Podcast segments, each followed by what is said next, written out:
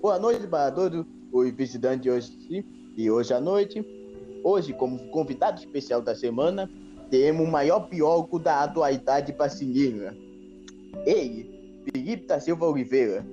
Caraca, eu fiquei lisonjeado do jeito que você me apresentou. Eu nunca recebi tantas boas-vindas assim, desse jeito. E, enfim, boa noite para todo mundo que está assistindo o, o podcast. E eu queria saber quais serão as perguntas de hoje, Lucas. Disponha da gentileza, VIP. Afinal, a honra é toda minha por ter você aqui no programa. Afinal, é o maior biólogo do brasileiro da atualidade. E além disso, na hora vaga, eu fiquei sabendo que tu é um grande físico também. Tá concorrendo até o prêmio Nobel desse ano.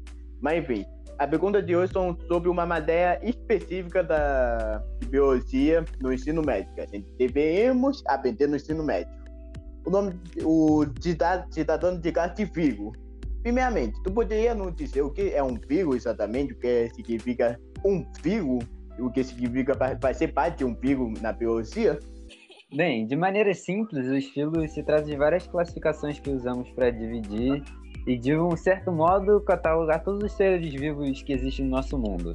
E essa divisão não se limita apenas a, a animais, visto que também tem filos de plantas, já que se tratam de seres vivos também entram nessa classificação, né? E usamos algumas caracteres evolutivas comuns de seres vivos para fazer essas classificações. É tipo, uma característica de um animal ali, a gente pega ele e bota num grupo maior. É assim que a gente faz essas, essas divisões. E dentro, e dentro, interessante. E sobre o view do animal em específico? As características, nome e, se possível, te dar alguma dessa do nome dessa desse vírus, mesmo que seja simples, só para a gente ter uma certa noção de como ele funciona. Sim, claro que posso, afinal é por isso que eu estou aqui, né? E para ficar mais fácil, eu vou citar apenas dois filos diferentes, é, com suas características principais e alguns exemplos básicos. Bem, vamos começar com um exemplo básico. Vamos começar pelos imensos répteis. Bem, na maior parte são oviparos. É meio estranha essa palavra, mas é, é. Isso daí significa que eles precisam de ovos para se desenvolver. Tipo, eles, eles geralmente botam ovos e assim eles nascem. É, é, eles precisam de ovos. E também, geralmente, eles possuem escamas é, impermeáveis bastante resistentes. Tipo, e por último, e principal, e, e uma das características principais deles é, que eles são dependentes de um ambiente quente para que possa se manter na temperatura do seu corpo. Tipo, eles têm que ter, eles têm que estar num ambiente quente. Só que agora eu vou falar sobre outro filo, que é o filo de aves, e eles possuem algumas características bem exclusivas deles, tipo como penas, asas, e, e, serve muito para proporcionar diferentes tipos de voo para essas classificações. Então, tipo, dependendo da, da ave, ela pode ter umas asas diferentes, umas penas diferentes, para ter vários tipos diferentes de voos.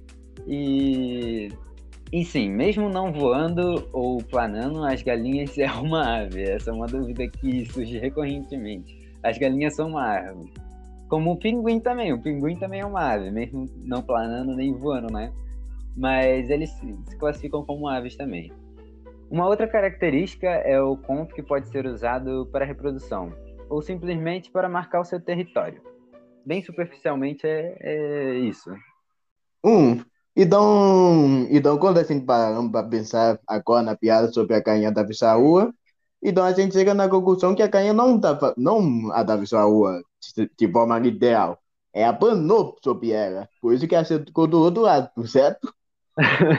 Caraca, verdade. É, realmente, ela, ela foi assim que ela chegou do outro lado. Ela provavelmente foi planando e usando as asas dela, né? Afinal, ela tem asas e ela tem que usar de alguma forma. Bem, vamos indo para o nosso comerciais e também o nosso patrocinadores dessa semana.